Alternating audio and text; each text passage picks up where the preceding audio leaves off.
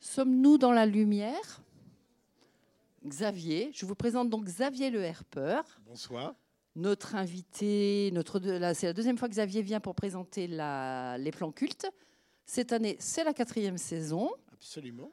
Et comme tu as des choses très intéressantes à dire, moi pas, je te laisse la parole. Bah, peut-être un petit mot quand même sur la programmation de cette quatrième saison des plans cultes. Ah oui, mais j'ai pas tout en tête. Ah bah bravo. Donc euh, il y aura une soirée Halloween avec Halloween de John Carpenter. Évidemment. Voilà, en attendant la sortie de la suite. Euh, signée David Gordon Green. Tu vois, je savais que tu euh, Vous aurez une soirée Rambo. Oui. Voilà. Je, vais me faire rémunérer par le cinéma. Euh, je ne sais plus. Il y, aura, il y, aura, une soirée Saint-Valentin. Celle-là, je ne l'ai pas oubliée parce que pour moi, c'est la plus craquante, la plus croquante, avec Les Tueurs de la Lune de miel. Je ne sais pas si vous avez déjà vu, mais en tout cas, c'est un truc à ne absolument pas ah, rater. C'est une définition de la Saint-Valentin un peu euh, particulière, oui, mais bon, c'est un peu de l'amour à mort, quoi. Et tu es Oui, voilà. Voilà. Bon, ça, c'est le 14 février pour ceux qui ne connaissent pas la Saint-Valentin. C'est tous les ans la même année. Et Halloween, c'est le 31 octobre. Eh bien, exactement. Voilà, absolument. J'ai oublié année... le film qui accompagne Halloween. Suspiria. Suspiria, voilà. Ah. Alors vous aurez les deux originaux avant que ne sortent respectivement la suite et le remake, puisque euh, voilà. Que tu as déjà vu. je n'ai pas encore vu ah, Suspiria. non, euh, Halloween. Mais j'ai vu Halloween de David Gordon Green, qui est donc une suite. Euh, ah, voilà. Merci beaucoup. Merci Madame la directrice. Euh, donc j'étais là il y a deux ans et j'étais déjà là pour. Euh, elle découvre le programme, c'est très mais bien. Non, mais j'ai pas mes lunettes, je suis ah, désolée. Elle n'a pas mon âge, je suis désolée. Oh, bah, pas loin. Pardon, excusez-moi. Alors. Rambo et Rocky, si ça vous dit quelque chose, c'est la soirée Stallone. Voilà, il y aura 2001 Odyssée de l'espace quand même, de Scorsese. Ah ouais, non mais... De Kubrick, je vais y arriver. Je me suis dit, tiens, on a fait une erreur sur la carte. J'adorerais, j'adorerais. Ce serait un peu moins chiant.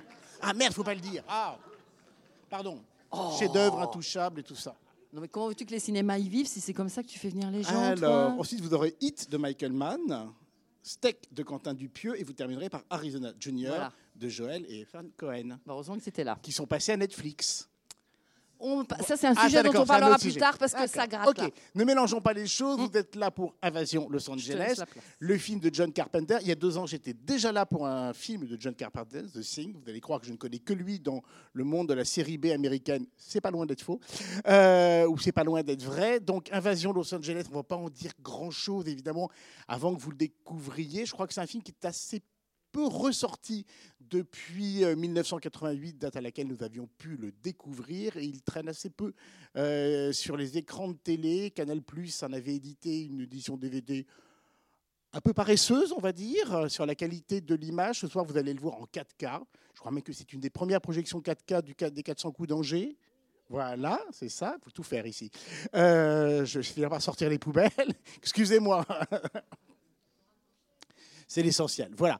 1988, ça fait huit ans, très exactement, que le délicieux Ronald Reagan est au pouvoir et qu'il a mené l'Amérique à ses euh, sommets de libéralisme et de consumérisme dont nous payons encore aujourd'hui le tribut. Et c'est un tout petit peu cette Amérique que dénonce John Carpenter dans Invasion Los Angeles.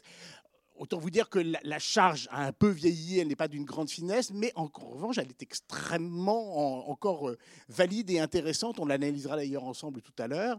Euh, c'est un film, euh, c'est un film qui à l'époque est pas très bien reçu par la critique et on peut le comprendre. Là aussi, vous allez voir, le film est loin d'être parfait. Il y a des baisses de niveau, il y a des petites choses comme ça.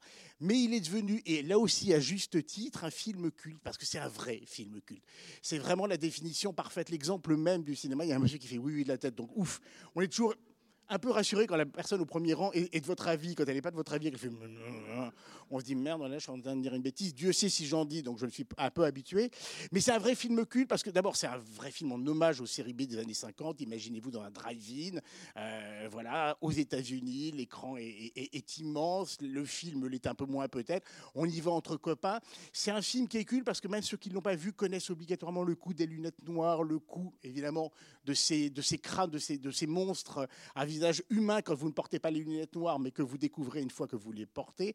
C'est un film culte parce que c'est un film mécréant, vous allez voir. La religion ici, c'est l'argent, c'est l'Amérique des années 80, mais c'est encore terriblement d'actualité quand on songe, on songe pardon, à Donald Trump et à sa façon de gouverner et de régenter les États-Unis d'aujourd'hui. C'est un film euh, qui a été taxé à sa sortie par les Américains, par les critiques américaines de communistes. J'ai envie de dire c'est un compliment, parce qu'effectivement, c'est quand même un gros bras d'honneur au consumérisme de l'époque. C'est un film qu'on connaît, c'est un film qui est constamment cité. Vous le retrouvez dans des épisodes des Simpsons, vous le retrouvez encore dans le Docteur Who il y a deux ans avec les lunettes noires que portait pendant une saison euh, Peter Capaldi. Donc c'est le coup des lunettes noires, le coup des personnages comme ça. Il y a un artiste américain qui avait fait toute une série d'hommes politiques et de femmes politiques représentés sous la forme de ces envahisseurs cachés derrière un visage humain. Donc oui, culte, c'est un film qui l'est, c'est un film qu'on connaît sans l'avoir vu. Je ne sais pas si beaucoup d'entre vous l'ont déjà vu ou le redécouvrent ce soir. C'est un film qui est presque plus intéressant dans sa première partie que dans sa deuxième. Je vous expliquerai un peu pourquoi. Mais c'est un film effectivement revanchard, c'est un film mal élevé, c'est un film mauvais esprit. Bref, c'est un film comme on les aime. Donc je vous souhaite un très très bon, un très bon moment et on se retrouve tout à l'heure pour en discuter. Lâchez-vous. Moi-même j'ai des réserves sur le film, mais c'est néanmoins un film que j'aime beaucoup.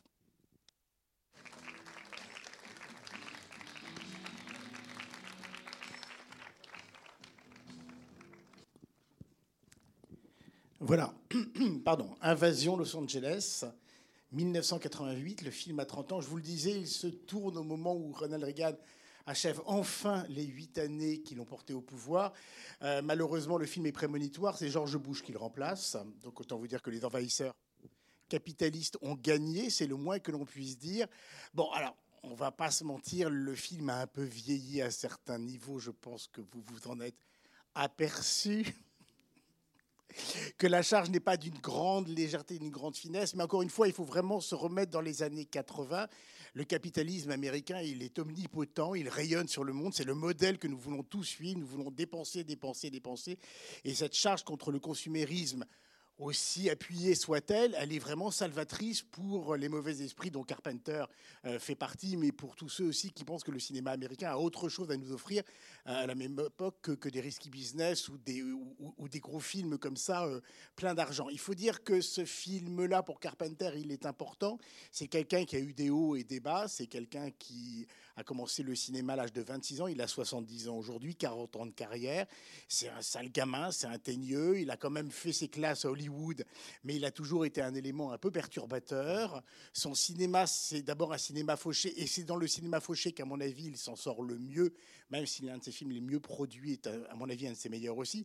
Mais voilà, c'est quelqu'un qui s'est débrouillé avec les moyens du bord. Ses quatre premiers films sont produits avec très peu d'argent et sont des énormes cartons box-office. On va citer Asso, qui est son deuxième film, mais qu'il considère comme son premier, puisque le premier Dark Star est une, euh, variation, une, espèce de gonflement comme ça d'un film d'études. Donc il le reconnaît comme étant un film qu'il aime bien, mais son vrai premier film produit pour être un long métrage, c'est Asso, c'est inspiré de Rio Bravo euh, d'Howard Hawks, qui est un de ses grands maîtres en termes de style et en termes de mise en scène. C'est son amour pour le western, amour qui va d'ailleurs traverser toute sa filmographie, et Invasion Los Angeles en est, en est la preuve.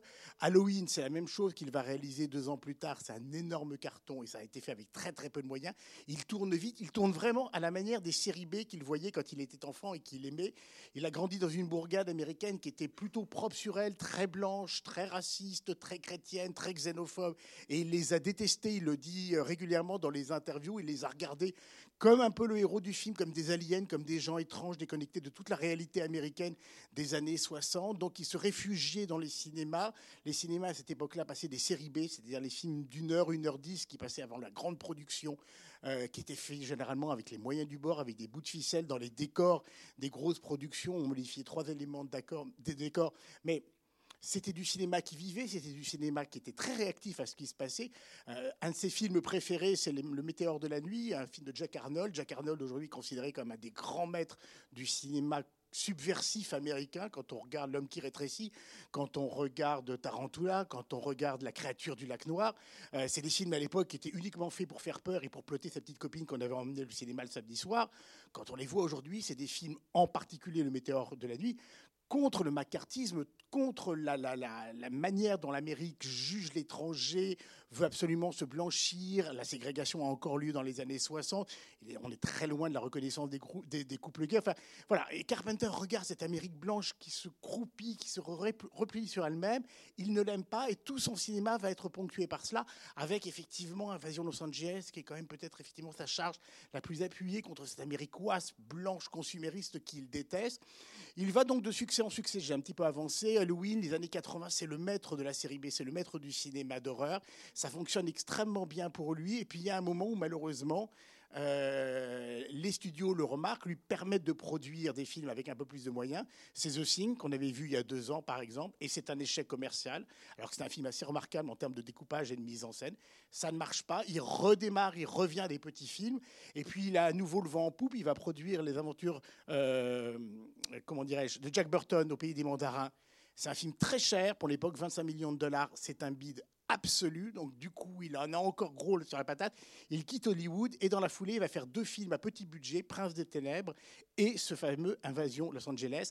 Et c'est quand il est un peu libéré des carcans d'Hollywood, quand il a les coups des franges, le film s'est fait en deux mois avec assez peu de moyens, 4 millions de dollars, il en a rapporté 13, qu'il est, à mon avis, le plus libre de lui-même, libre de tout d'ailleurs, libre d'un scénario qui ne tient pas complètement la route, qui est assez intéressant sur les 30-40 premières minutes et qui se délite complètement sur la fin.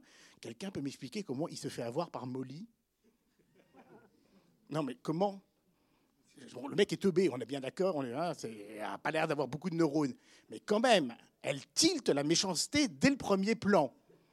Bon, clin d'œil à Dallas, à mon avis, à Dynasty, c'est-à-dire assez, assez méchante, qui avait des, des, vestes là et des choucroutes sur la traite importables et des maquillages assez outrés. Mais il y a un vrai problème de scénario. Que vient faire la scène de bagarre de 10 minutes à l'intérieur du film? Il y a quelqu'un qui peut m'expliquer En plus, je ne crois pas que Carpenter ait une fascination pour les garçons musclés. Hein. Il est complètement hétéro, donc là-dessus, on ne peut pas lui. Bon, en tout cas, il y a un problème de scénario, mais il lui dit lui-même, il le reconnaît, les scénarios, c'est pas mon truc. Pourtant, il les a écrits tous, pratiquement. Oui Ah Sur la bagarre. Attendez, on va vous donner un micro, parce que si vous avez une explication, vous êtes un des rares. Donc, euh, non, non, mais allez-y, au contraire. Hein. Euh, je ne sais pas si ça va tenir la route, hein, mais euh, moi, moi, en fait, vous citiez Woodward Hooks, et moi, ça me fait penser au, film de John Ford, en fait. Il y a toujours un moment où euh, il y a une baston d'Irlandais. Ah, excusez-moi. Euh, euh, voilà. Euh, oui, il y a une baston dans les films de John Ford, Howard Hawks. Voilà, bon, après, ça va pas plus loin. Hein. mais je pense, à, mon avis, que c'était un peu. après, il y a, y, a y a, une dimension comique qui est indéniable, je pense même. voilà. Après, bon, je ne dis pas que c'est une explication ultime, mais bon elle me semble pas trop. elle me semble. Enfin, moi. Non, mais Évidemment, vous avez tout à fait raison sur les références, même s'il il préfère Howard Hawks et son principe d'anti-héros au John Ford, où, le personnage est effectivement plus emblématique d'une Amérique victorieuse. Pourquoi dure-t-elle pratiquement 12 minutes? Parce que dramaturgiquement, elle est un peu faiblarde. Euh, oh, Sur un film d'une heure 28, ça fait quand même un gros. C'est vrai, mais euh, je, pensais en fait. Euh, ah, j'ai oublié le titre de ce film où justement John Wayne revient dans, en Irlande et. Ah, L'homme tranquille. L'homme tranquille, voilà, en fait. Et il y a une. Non, mais vous avez tout à fait raison sur les références. Je ne veux pas du tout me moquer de vous, bien au contraire. Je, je, je, continue de trouver qu'elle est un petit peu longue par rapport à ce qu'elle raconte. je, pense, oui. Il faut dire que cet acteur dont vous avez pu quand même mesurer le talent et le charisme est un catcheur dans la vie, que c'est à peu près le seul rôle qu'il ait tenu. Et je pense qu'effectivement, c'est un problème, c'est que l'acteur n'est pas très très bon. A-t-il exigé par contrat, parce qu'il avait un petit nom à l'époque, je vous donne la parole tout de suite, monsieur, d'avoir une scène de bagarre c'est possible, mais je continue de trouver qu'on s'emmerde un peu. Monsieur. En fait, ce que, ce que disait dans, dans, la narration. Un peu plus bas le micro. Ce que, disait Carpenter par rapport à la scène de bagarre, il expliquait ça dans, dans les bonus du DVD qui est, qui est sorti justement euh, dans, dans des lives. Il expliquait qu'il n'avait pas envie d'une scène de bagarre classique. Il voulait quelque chose de très théâtralisé, de très stylisé. Et c'est pour ça aussi qu'il a fait appel à Roddy Piper, comme vous l'avez dit, qui était un, très grand catcheur euh, à l'époque non seulement parce qu'il avait la, la, carrière du personnage, parce qu'il s'était pris aussi plein de lui, dans sa propre vie, c'était aussi pris, plein de choses euh, dans la tête, donc il avait cette force-là, et qu'il était capable de pouvoir amener, même tout au long du film, et surtout dans cette bagarre, il était capable de pouvoir amener quelque chose qui était très, euh, très mis en scène presque, très, Alors- très théâtralisé. Quoi. Là, là, maintenant que je me suis moqué de la scène, en revanche, elle est extrêmement intéressante en termes de découpage, effectivement, euh, sur sa linéarité, sur sa continuité. Après, il l'admet aussi dans l'interview, dans les bonus, je ne sais plus, qu'il a voulu faire l'une des scènes des bag- de bagarre les plus longues de l'histoire du cinéma. C'est ça. Ce genre d'enjeu ramène rarement des moments d'anthologie, on s'en souvient. Ouais, mais là, il a réussi. euh. ah ouais, mais ça, on est bien d'accord. Mais alors que le film, jusque-là, travaille plutôt sur les purs, plutôt sur quelque chose de très sec, y compris dans le montage, je trouve que les 40 premières minutes, en revanche, maintenant que je me suis moqué et un peu défoulé des, des- des scènes que je trouve moins bien, je trouve que les 40 premières minutes du film, qui est un film étrangement construit d'ailleurs, parce que les lunettes, j'ai rechronométré, il ne les trouve qu'au bout de 20 minutes, et il met encore 10 minutes à les chausser. C'est-à-dire qu'en gros, on arrive dans l'histoire du film, qu'on connaît tous, au bout d'une demi-heure, c'est-à-dire un tiers du film, ce qui est assez énorme pour une série B où généralement on allait un peu plus vite dans l'action, on, on arrivait un petit peu plus vite. Et pourtant, cette première demi-heure, y compris les 10 minutes qui suivent, sont absolument magnifiques. D'abord parce que c'est un vrai hommage au western. Vous avez vu un peu ce début extraordinaire avec The Life qui est marqué sur le mur, le train qui passe, le héros solitaire et cette traversée d'un Los Angeles qu'on ne voit jamais dans le cinéma américain. Là, effectivement, c'est de la trahison pour Hollywood. Vous ne montrez pas la ville, lumière, Los Angeles, la ville du cinéma, la ville des fortunés, la ville des puissants. Vous ne montrez pas les SDF, vous ne montrez pas des, bidonvilles. Il arrive même sous la pluie. C'est un crime de lèse-majesté. D'abord, il faut l'attendre, la pluie sur Los Angeles, il y en a deux jours par an. Donc, il faut quand même prévoir le temps de tournage. Ça s'est fait au printemps. Euh, donc, clairement, il veut montrer l'envers du décor. Et je trouve que c'est arrivé très western. Et encore une fois, depuis Assaut, c'est un genre qu'il adore. Et jusqu'au bout, dans Ghost of Mars ou dans Vampire, qui sont ses derniers films, il ira travailler cette idée. Sauf que là, c'est un anti-héros. Même si au début, il est très patriotique, il dit qu'il aime l'Amérique, il va se rendre compte que l'Amérique est devenue une espèce de vaste marché où on vend tout, y compris la chair humaine, y compris l'espèce humaine. Et je trouve que cette arrivée, y compris dans la destruction du bidonville, et c'est là où je voulais arriver quand même au côté prémoni- prémonitoire du film, les images que l'on voit des tractopelles qui détruisent les installations fragiles dans lesquelles les ouvriers du bâtiment, c'est des ouvriers, c'est des gens qui gagnent leur vie, qui n'ont même pas de quoi se loger décemment, ont détruit leur maison. Je suis désolé, mais je trouve que ça ressemble terriblement à la manière dont aujourd'hui encore on détruit les camps de migrants, que ce soit près des frontières mexicaines ou que ce soit en France. Il y a quelque chose effectivement sur la manière dont nos civilisations occidentales nettoient ce qu'elles n'ont pas envie de voir, qui est terriblement d'actualité en 88 et qui l'est encore 30 ans plus tard. C'est-à-dire que on peut dire que le film n'est pas léger dans sa charge, qu'il n'est pas très subtil, effectivement, on est d'accord là-dessus. Mais il a une façon, pour moi, de supputer, de deviner les choses. Et c'est troublant quand on entend dans la même phrase, à un moment dans le film, on parle de communistes et de terroristes. C'est-à-dire qu'on a l'impression que le film fait le lien entre les années 50, le macartisme, où tout le monde était un communiste en puissance. C'est pour ça que le film, d'ailleurs, a été taxé de cela par les critiques américains quand, il est sorti. Et aujourd'hui encore, ceux qui résistent sont des terroristes. Je suis désolé, je ne vais pas faire de politique ce soir, je ne veux heurter la sensibilité de personne, mais les lois que Macron est en train de, de- mettre en place pour empêcher les gens de simplement de venir en aide aux migrants et à ceux qui tendent la main, on n'est pas loin de cet ordre-là. Enfin, comment peut-on légiférer contre la solidarité. Et j'ai l'impression que Carpenter a supputé tout cela. Ça ne fait pas lui un grand penseur économique et social, ça fait simplement quelqu'un de extrêmement euh, énervé par ce qui se passe. Et c'est vrai que toute la période... Alors ça se voit à des petits détails, par exemple, quand il y a cette scène que je trouve assez extraordinaire en termes simplement de perspective et de construction, parce que c'est quelqu'un qui a un sens de l'architecture, qui a un sens du plan. Il vient de la série B, là aussi. Donc il sait qu'en un plan, il faut créer un univers, il faut créer une ambiance à l'intérieur d'une image. Donc vous allez chercher des murs, vous allez chercher des perspectives, vous allez chercher des choses comme ça qui racontent immédiatement quelque chose. Il fait le lien avec Métropolis. Il est évident que la première scène en noir et blanc, quand il voit les, murs gris euh, avec obéissez, marchez, consommer, l'argent c'est votre Dieu. Il y a un côté comme ça, Fritz Lang, qu'il adorait d'ailleurs, très métropolicien, qui fait extrêmement peur et qui est extrêmement prémonitoire aussi de ce que sont les années à venir. C'est qu'effectivement, l'argent va être le seul et unique moyen d'exister et d'être reconnu dans une société, plus rien n'a d'intérêt. Et je trouve que la, la scène a une force à ce moment-là, vraiment politique, même s'il s'en défend. Carpenter dit toujours, mais moi j'avais jamais voulu faire un film politique, c'est vous qui le voyez. Moi j'ai même l'impression que on l'entend un peu. Et parmi ces slogans, il y en a un qui est particulièrement intéressant, c'est mariez-vous et procréez. Aujourd'hui encore aux États-Unis, même si le mariage pour tous est arrivé, même s'il y a une reconnaissance des droits, il y a quand même toujours cette idée d'abstinence avant le mariage. Mariez-vous et progrès, comme si c'était la logique. Et vous remarquerez dans le film, il y a un couple de garçons qui habitent en face de chez Molly. Pour l'époque, c'est très subversif. Et il y aura un personnage transsexuel dans la suite de New York 1997.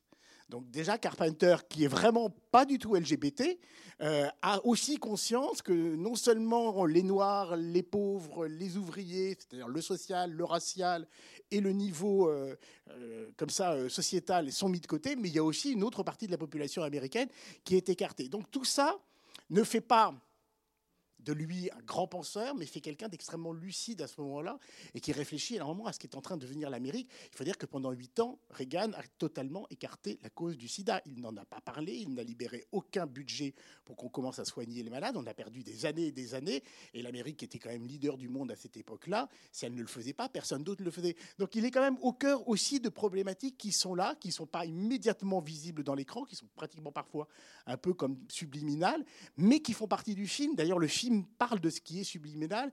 À l'époque, c'est la grande parano. On est convaincu que des images sont cachées dans les publicités, que les images sont cachées dans les spots euh, que l'on voit à la télévision, que sont cachées dans les séries, sont cachées dans les journaux télévisés, qu'on est en train de nous manipuler. C'est la grande hypothèse de la fin des années 80. Le Vietnam est pas loin et c'est hyper intéressant. Pourquoi ces lunettes leur donnent, une espèce de vertige quand ils les enlèvent? Je, veux, dire, je veux dire simplement une chose par rapport au message subliminal. En France, on a eu un gros, on a eu un, début de scandale à la, à la réélection de Mitterrand en 88 je ne sais pas si vous vous souvenez de cette histoire dans le générique de France 2, du journal de France 2, une image subliminale qui a été intégrée euh, de Mitterrand. Beaucoup ne l'ont pas vu. Moi, j'ai fait partie de, de, ceux qui l'ont vu. Ça a duré une microseconde, mais tac, on a vu ça. Aussi, mais qu'est-ce que ça fait là? Oui, ça a été effectivement. On a... Il y avait une image, hein, ça c'est vrai, dans le générique de France 2. D'Antenne 2 d'ailleurs à l'époque? Euh, ouais, je sais plus. Je sais plus. Non, mais non, c'est juste pour savoir. Je crois que c'est ça, oui. Ouais, euh, d'une image de Mitterrand qui aurait expliqué la réélection en 88 de François Mitterrand à la tête de la France. Mais, mais en tout cas, rappelez-vous, à cette époque-là, on ne parlait que de ça. Dans les ben publicités, on était convaincus qu'on cachait des images avec un deuxième. Euh, c'est ça. Et même, même encore maintenant, dans tous les, euh, on sait très bien que certaines techniques dans les, dans les supermarchés, cette façon de passer les, les musiques très très, très douce, très qui, qui, entend, qui endorment les gens quand même quelque part. Cette façon aussi de bouger de, souvent les rayons de façon à leur faire chercher ce qu'ils veulent pour rester plus longtemps dans le, dans le magasin, c'est une façon aussi d'influencer. Donc d'envoyer un truc, d'avoir une certaine façon d'agir de, manière subliminale sur l'intellect sur des gens pour leur, leur dire ben, consommer, consommer, consommer. Quoi. Mais là où il est malin, Carpenter, c'est qu'il joue de la même façon avec sa musique. La musique de Carpenter conditionne terriblement le spectateur. Ah elle est lancinante, elle vous vrille la tête. La meilleure, effectivement, à ce niveau-là, c'est Halloween, qu'aujourd'hui encore, on ne peut pas entendre sans trembler en se demandant si Mike Myers ne va pas arriver avec un couteau. Enfin, je il a une façon. Et la musique telle qu'elle est utilisée, euh, y compris dans les arrangements synthétiques comme ça, elle est parfois lourde, elle est parfois appuyée, mais elle participe aussi beaucoup de la tension qui est à l'intérieur. Voilà, absolument. Elle séquence le film. Et d'ailleurs, si on la réécouter presque entièrement et, indépendamment du film, on s'apercevrait qu'elle n'est pas toujours hyper cohérente avec le, avec le moment. C'est-à-dire qu'on peut la voir très inquiétante à des moments plus légers et on peut avoir une musique plus légère à des moments plus inquiétants. C'est-à-dire comme s'il y avait constamment une distorsion de la réalité. C'est là où le film est très malin. C'est-à-dire qu'on peut lui reprocher légitimement un problème de scénario. On peut dire que l'acteur principal manque peut-être un tout petit peu de personnalité, mais il a des très jolis cheveux longs. Ça, Dieu merci, on y est. Et jamais on y revient. Déjà, les mocassins à gland reviennent, mais jamais les cheveux dans le cou. Hein, la pitié, hein, débattons-nous. Hein.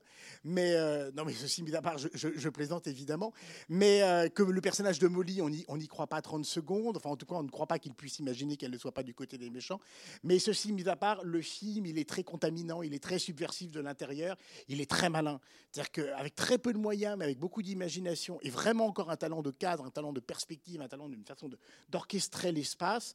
Il, y, a, un plan qui est assez intéressant dans, dans, si tant qu'on puisse parler. Il y a un style, un Carpenter de toute façon, qu'il revendique auprès de Howard Hawks, qu'il revendique auprès d'Alfred Hitchcock, même s'il n'aime pas Alfred Hitchcock.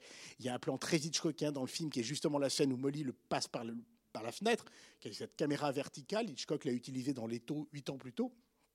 Et ça, effectivement, lui, Carpenter, qui aime les choses très naturelles, très sèches, qu'on va pouvoir couper comme ça dans l'action. Euh, on voit même la fin, elle est un peu, elle est un peu rapide, elle est un peu bâclée. On aimerait que ce soit un tout petit peu plus long, en tout cas un petit peu plus développé. Il coupe, il coupe, il coupe, il coupe. Il y a ce plan à la verticale qui est un plan extrêmement sophistiqué, pas du tout naturaliste. C'est une exception dans le cinéma pratiquement de Carpenter, ou en tout cas dans la manière dont il dit vouloir faire du cinéma. Sauf que cette séquence-là, elle a, je trouve, une, une vraie élégance, un vrai sens. Enfin, cette, fait de regard comme ça, démiurge qui est porté les extraterrestres, on le voit qu'à une seule fois. Une seule fois, il y a ce, plan plongé vertical, il y a d'autres plans en plongée, euh, mais je trouve qu'il a une force, il est au milieu du film, ça a vraiment de la gueule. Donc il a une façon comme ça aussi de travailler ce qu'il dénonce. Mais c'est ça qui est intéressant, c'est-à-dire que lui aussi, il glisse des subliminales, lui aussi, il rompt les choses, lui aussi, il travaille sur des effets de montage et sur des effets de décadrage qui sont extrêmement intéressants et qui vraiment saisissent le spectateur sans qu'on le sente vraiment, sans que ça travaille l'esprit, ça laisse sa trace, mais c'est pas un truc tape à l'œil. Lui, il préfère couper, couper, couper. Et, parmi les choses prémonitoires, j'ai oublié de parler évidemment de la caméra de surveillance, elle est autovolante, mais euh, aujourd'hui, il n'y a plus un pays occidental qui ne jure pas par les caméras de surveillance partout. Ça ne sert à rien, tout le monde le sait, mais en même temps, euh, il n'y a pas un pays qui y échappe. Donc vraiment, cette façon de travailler les années 80 pour ce qu'elles sont comme bilan, mais en même temps de regarder ce que ça pourrait devenir dans l'avenir si on continue sur cette voie-là. Et nous avons continué sur cette voie-là, et donc nous connaissons maintenant le présent qui était l'avenir de ce film-là, a un côté quand même un peu glaçant. Et c'est vrai que le doigt d'honneur que le personnage principal fait à la fin à l'hélicoptère, qui est la marque de fabrique de Carpenter. Il y a plusieurs personnages qui font des doigts d'honneur dans son, dans son film, surtout quand il meurt, parce que la plupart des héros meurent. Il euh, n'y a pas de happy end, il n'y a pas de super-héros, il n'y croit pas beaucoup. Et il a raison d'ailleurs à ce niveau-là. Euh, voilà, c'est hélas, malheureusement, même si la fin ressemble un tout petit peu à un happy end, euh, je pense que Carpenter est beaucoup plus lucide et beaucoup plus nihiliste. Et pas pour rien que son personnage s'appelle Nada. On n'entend jamais le nom de ce héros. Il faut attendre le générique de fin pour s'apercevoir qu'il s'appelle Rien, et Rien en espagnol. Imaginez aujourd'hui encore si Donald Trump savait qu'on un héros américain a un prénom espagnol, il en mourrait.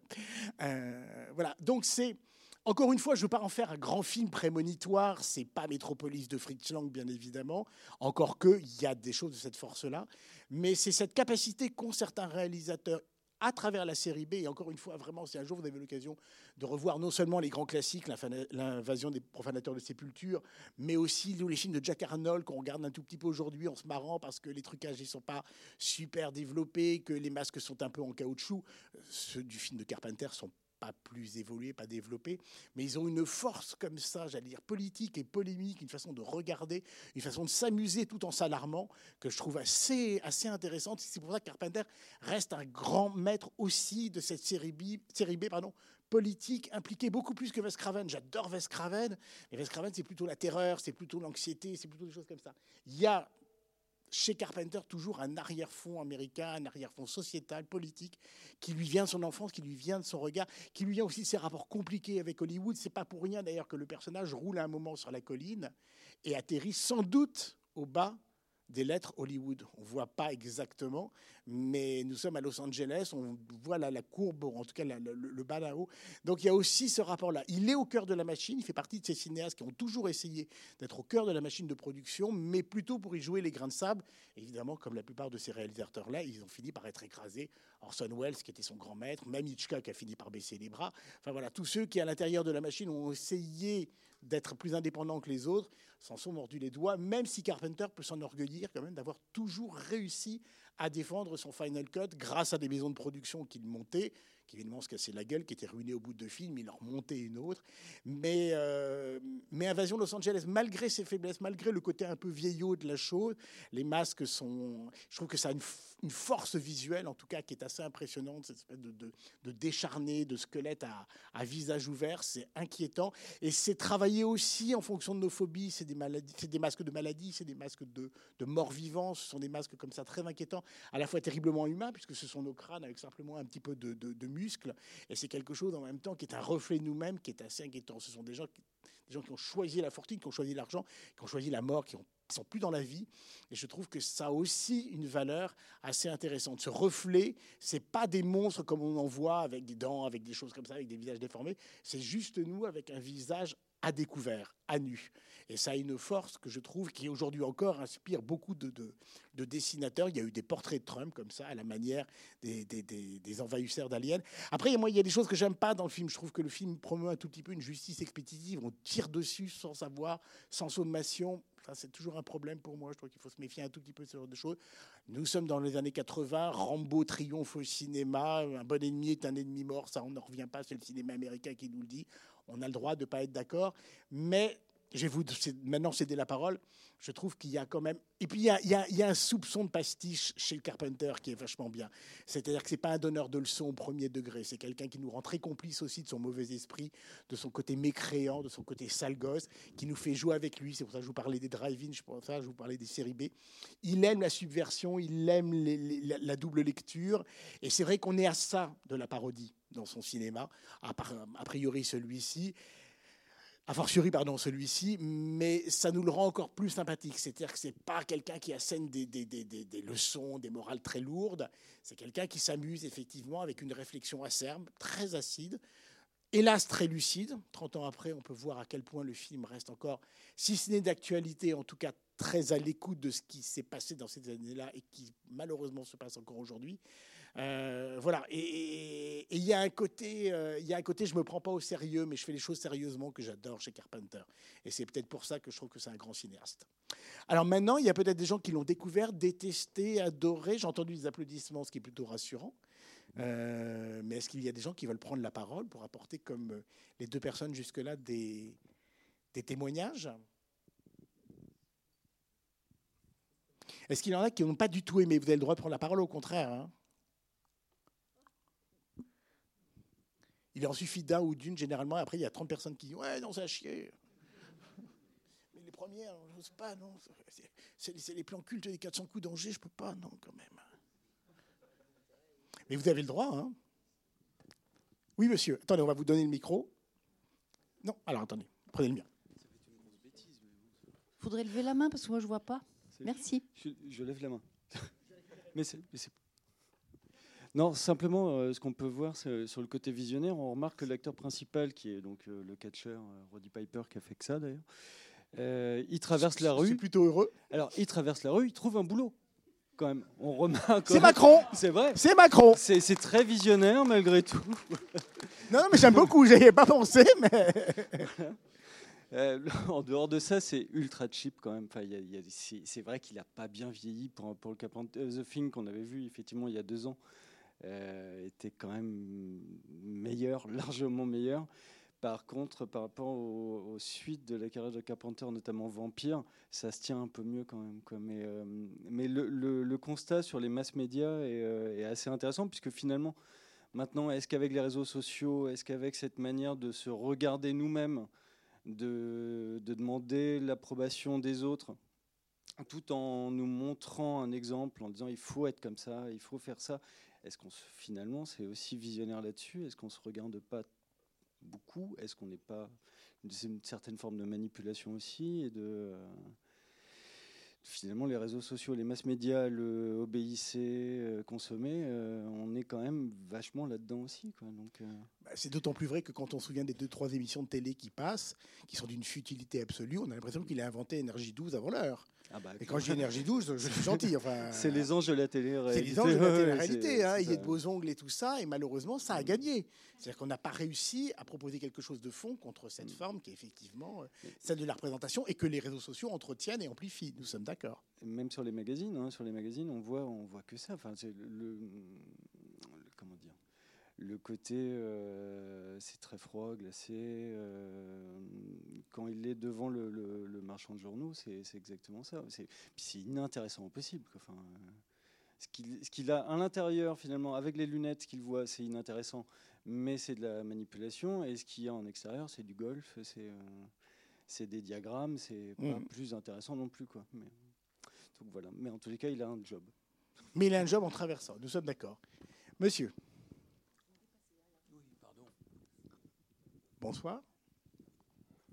Bonsoir. Euh, je crois qu'il y a un élément que euh, vous avez peut-être euh, manqué de souligner. c'est quand même très c'est quand même intéressant que ce soit un homme noir et un homme blanc. Alors c'est un film d'homme, Mais c'est l'idée, c'est que les, les, Noirs et les Blancs peuvent travailler ensemble pour retrouver leur humanité. Et j'ai été frappé par le fait que le copain noir n'est pas mort euh, trois minutes après le début du film, euh, comme c'est souvent le cas. Et je pense que c'est quelque chose qui est peut-être pas souvent souligné parce que bon, c'est bon, c'est pas très profond comme film, c'est sûr. Bon, c'est pas Selma ou je sais pas quoi comme film, mais c'était intéressant. Donc je voulais juste souligner ça. Ben, vous avez d'autant plus raison que l'acteur qui joue Frank, Keith David, l'avait déjà fait tourner dans The Thing et il y a effectivement beaucoup d'acteurs de couleur dans les films de Carpenter qui ne sont pas des faire-valoir et qui ne sont pas les premières victimes. Il n'y a pas de noirs mourant dans Halloween, alors qu'on sait que dans les films de slasher, généralement, le black, il tient pas plus de 10 minutes. Et encore, s'il a de la chance. Maintenant, il y a le gay qui passe au premier, et après, il y a le noir. Ah, on a évolué quand même. Hein. La plus vierge, oui, bah oui, ça c'est quand même très très compliqué. C'était la super scène dans Scream, le premier de Wes Craven, effectivement, où la virginité, quand même, normalement devait protéger l'une des héroïnes. Mais c'est vrai, vous avez raison, tout à fait. Et il y a le pasteur noir aussi aveugle, qui est un personnage un peu bâclé dans l'écriture, mais qui est assez intéressant dans ce qu'il représente, y compris dans cette église vide. Ça, c'est intéressant aussi, qui, qui fait entendre des chants qui cache autre chose. C'est non, mais voilà. Le problème, c'est que le constat est intéressant et que l'application. Moi, je trouve encore les, vraiment les 30-35 premières minutes, la scène où le bidonville est détruit en termes de montage, elle est absolument magistrale. On pourrait l'analyser. Enfin, elle, n'utilise que des plans réalistes, y compris dans les plans de, perspective comme ça depuis l'hélicoptère. Donc, on est vraiment à l'intérieur de ça. Et je trouve qu'elle a une violence sèche qui fonctionne terriblement bien et qu'on l'a dit, qui fait encore écho à ce qu'on peut voir de temps en temps dans les, euh, dans les aux informations. Je trouve que malheureusement, la scène finale d'assaut à l'intérieur de la chaîne de télé bon, il n'avait plus envie, quoi. Le coup de la montre qui est sous-exploité, ouais, ouais, qui marche, qui marche pas, ça, on est, on, est d'accord. Mais bon, il a le droit de faire un film pour les 35 ou les 40 premières minutes. La plupart des grandes séries B des années 50, c'est un petit peu ça aussi. Quoi. Et, quelque part, même les grands cinéastes aujourd'hui comme Tarantino font des films pour les 35 premières minutes et pas nécessairement pour la fin, qu'il oublie parfois de travailler un tout petit peu. Mais ça, ces personnages, je suis pas un fan. Monsieur. Alors, euh, je voulais simplement revenir sur le chip euh, dont vous avez parlé. Et euh, bah, or, le, certes, le budget qui était assez, euh, assez faible, enfin, entre guillemets, pour ce film, euh, j'avais entendu dire qu'il n'avait pas tant cherché, notamment pour les masques, à chercher quelque chose de, de réaliste ou de particulièrement horrifique, mais simplement à montrer à quoi on ressemble littéralement lorsque tombe le masque. Enfin, mmh. C'est-à-dire quand, littéralement quand on est mis à nu. Quoi. Et euh, c'est pour ça que je les trouve pas, pas si choquants que ça, euh, même en ayant vieilli. Non, parce qu'ils sont pas naturels. Mais les effets spéciaux, l'explosion, l'explosion de l'antenne à la fin. Euh, ah oui, ah non, alors moi je parle des masques, hein, je parle pas de. On est en 88, il peut faire mieux quand même. C'est ça, parce que là, mais même Star Wars en 77 faisait mieux niveau explosion. Mais... Enfin voilà. Très décharné, oui, absolument. et même, il y a, hum, par rapport au sida qu'on évoquait aussi dans The Thing, euh, là, c'est, euh, il y a une partie sarcome de Kaposi sur, euh, sur les visages qui, on sent qu'il y a un truc marqué quand même sur, sur la maladie. est-ce que ça devient une obsession chez Carpenter? Je ne crois pas, mais en tout cas, c'est un élément qui n'est pas exclu de son cinéma, alors que c'est plutôt un cinéma pour euh, grand public. Enfin, c'est pas. Je suis assez, assez d'accord avec vous. Il y a quelque chose de ça. Ce que je trouve assez intéressant, c'est qu'on les voit en noir et blanc jusqu'aux toutes dernières images finales, y compris dans ce personnage de critique de cinéma qui est un alien. J'adore, et qui dit qu'effectivement, il faut proscrire le cinéma de Romero et le cinéma de Carpenter. Euh, heureusement, Carpenter et Romero, qui sont alter ego dans le mauvais esprit, euh, euh, sont là. Euh. Et ce qui est drôle, c'est que je me suis aventuré à regarder la VF du film. Si un jour vous avez le courage, parce que c'est une catastrophe, c'est vraiment les VF des années 80, c'est horrible. Ils ont totalement nettoyé la moitié des dialogues. Mais c'est impressionnant. C'est-à-dire qu'à l'effet de comparaison, je ne sais pas ce qui s'est passé, je ne sais pas pourquoi ils ont censuré comme ça. C'est-à-dire que dans la version française, le dialogue, c'est Ah oui, Romero, c'est un grand cinéaste parce qu'il ne filme jamais le sexe et la violence. J'ai réécouté deux fois le dialogue en me disant j'ai bu, je, suis sous l'emprise de quelque chose. Non, non, non, non. Dans la version française, il dit ouais, il y en a marre du sexe et de la violence. Heureusement, des gens comme Romero ne tombent pas dans ce travers-là. Si vous voyez un jour les films de Romero, vous comprendrez qu'effectivement, je ne sais même pas ce qui s'est passé dans la tête des, doubleurs et des, des gens qui ont écrit le scénario, enfin la version française du scénario. C'est impressionnant. Il y a plein de choses sur lesquelles c'est extrêmement nettoyé, beaucoup moins incisif, beaucoup moins méchant, beaucoup moins politique. Je pense que la France a eu peur de la dimension un tout petit peu comme ça critique et acerbe du film, donc a tout fait pour le ramener vers une série B inoffensive. C'est assez étrange et du coup, il y aura peut-être des choses à, à fouiller. Monsieur, vous vouliez prendre la parole? Ah non, pardon. Excusez-moi, je croyais. Est-ce qu'il y a d'autres questions, d'autres avis? Non? Oui Attendez, on va vous apporter le micro.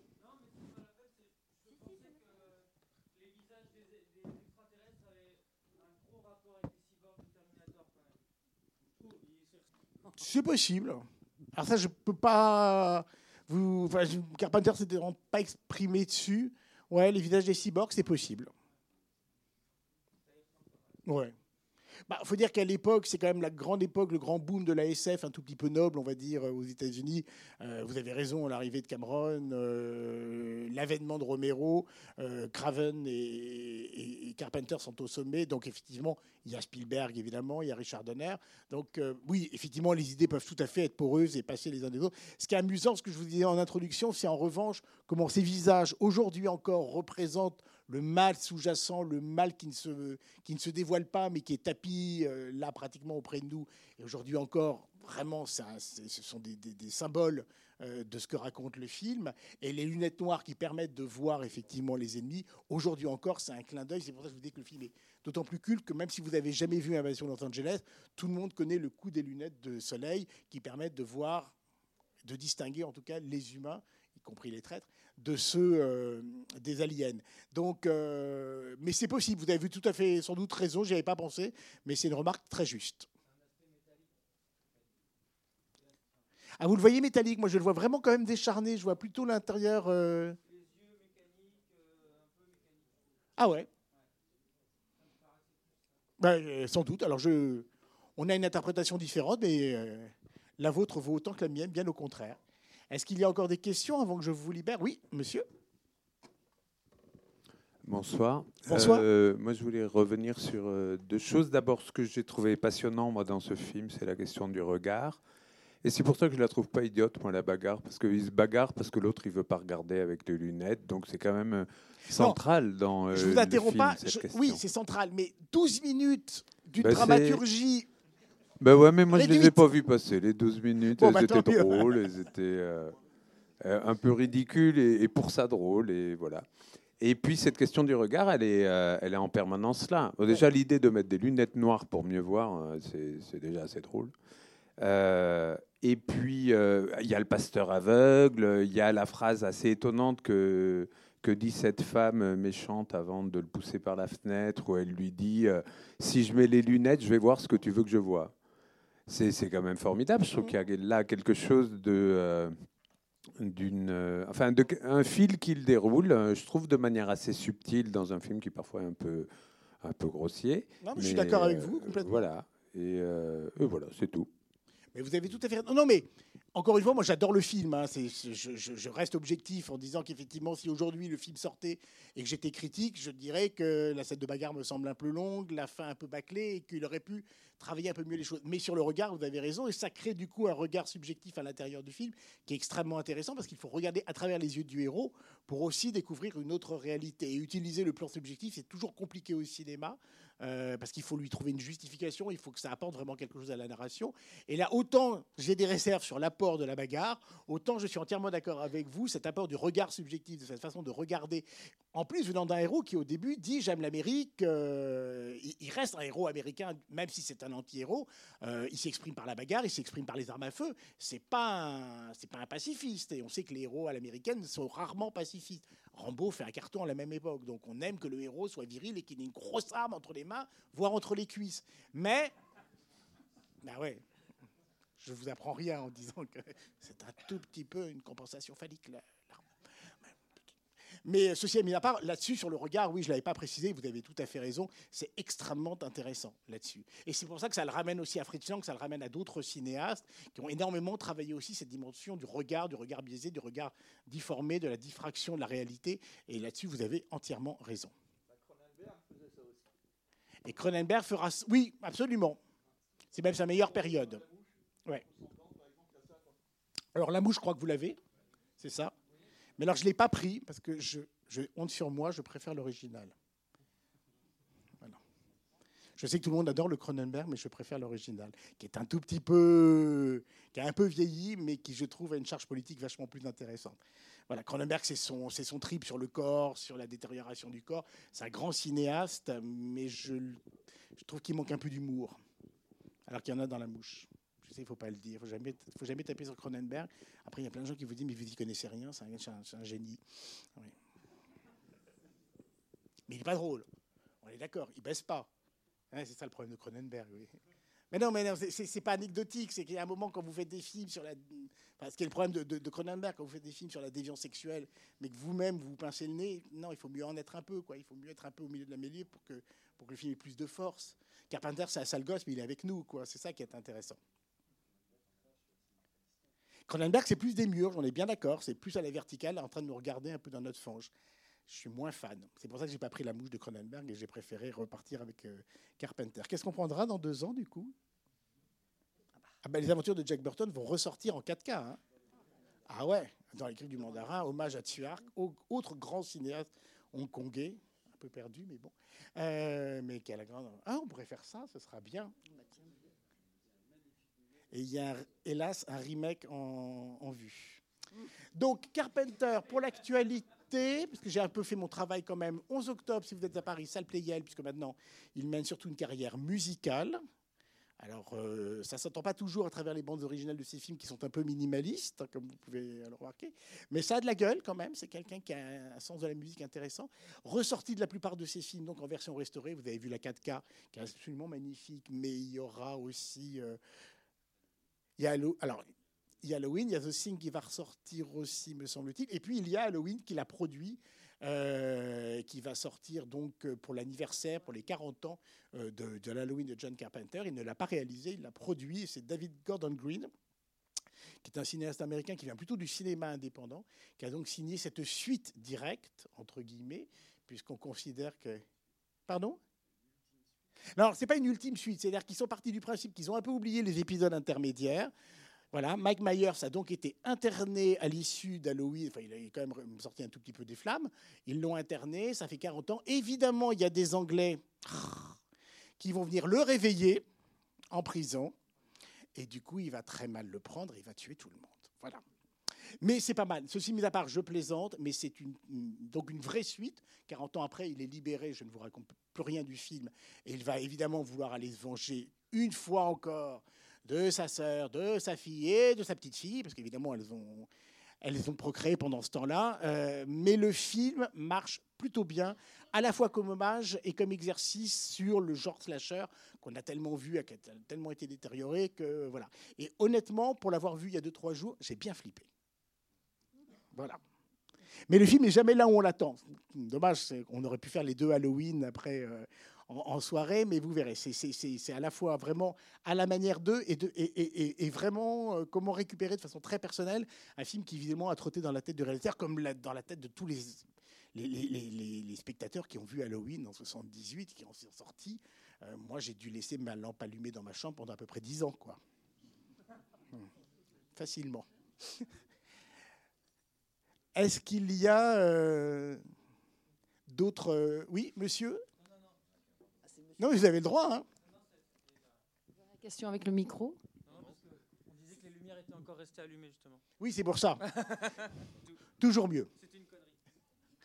Mais oui, mais ça fait, ça fait plaisir du pla- ça fait partie du plaisir de la série B, de toute façon. Euh, voilà. Ben, est-ce qu'il y a d'autres avis, d'autres questions, d'autres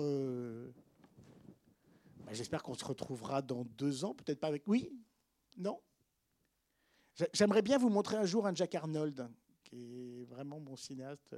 Non, ça vous dit rien à personne La créature du lac noir, c'est quand même un film formidable, quoi. Black Lagoon, c'est absolument magnifique parce qu'on croit que c'est le méchant alors que c'est la victime. Là. Bah, L'homme qui rétrécit, le bouquin est très beau et c'est un film plus philosophique. Mais l'homme est victime alors que dans La créature du lac noir et sa suite, La forme de l'eau, de Guillermo del Toro, qu'on a pu voir l'année dernière, enfin sa suite, Euh, voilà, oui, d'une certaine manière. Ce qui est très beau, c'est que la créature nous est donnée comme le méchant au début, puisqu'elle fait peur, puisqu'elle est amphibie, puisqu'elle est inquiétante. Et en fait, c'est un film contre le pouvoir blanc, colonialiste et hégémonique. Et la créature devient une victime et devient une, forme comme ça de, Il dénonce ce qui se fait dans les colonies, il dénonce ce qui se fait sur le continent africain. Et Jack Arnold, tous les films de Jack Arnold, on croit que c'est du premier degré, et en fait, c'est le seul, en tout cas un des rares, à avoir dénoncé à l'époque ce colonialisme, le macartisme et tout ce qui se passait aux États-Unis à cette époque-là. L'homme qui rétrécit, je suis d'accord avec vous, c'est un chef-d'œuvre absolu, c'est magnifique. Mais c'est peut-être le moins politique de tout cela, alors que Tarantula, dans Le Météore de la Nuit, il y a quand même un, mec qui, qui. Non, c'est dans. Ils attaquent. Euh, la folie blanche des Blancs sur le truc atomique, sur la bombe atomique. C'est quand même un film clairement contre ce qui s'est fait à Hiroshima quelques années plus tôt. C'est impressionnant. Un truc qu'on ne fait pas à l'époque aux États-Unis. La bombe atomique, c'est propre, c'est bien, c'est légitime, c'est validé. L'histoire nous a remerciés. On a libéré le monde du nazisme. Bravo à la bombe atomique. Jack Arnold sera un des premiers à dire non, méfions-nous. C'est une folie pure. C'est un truc hyper dangereux. Alors aujourd'hui, on les regarde parce qu'effectivement, avec humour, parce que ce sont des films qui ont un petit peu vieilli, qui il avait très peu de moyens. Mais en termes de scénario, là, en revanche, c'est remarquablement construit. Donc j'espère qu'un jour, on se fera un Jack Arnold. Voilà. Et là, je reviendrai. Si vous voulez bien. Bon, ben, je vous remercier. Merci à vous surtout d'être venus et d'avoir donc tremblé à cette invasion de Los Angeles. Et puis je vous laisse donc avec la suite des plans cultes, euh, voilà, avec la soirée Sylvester Stallone, avec 2001 de Kubrick, voilà, je ne me trompe pas cette fois-ci, Halloween, et une soirée un peu particulière, mais assez savoureuse et assez sanglante, consacrée donc à la Saint-Valentin, avec des couples fusionnels, mais très meurtriers. Bonne soirée, rentrez bien.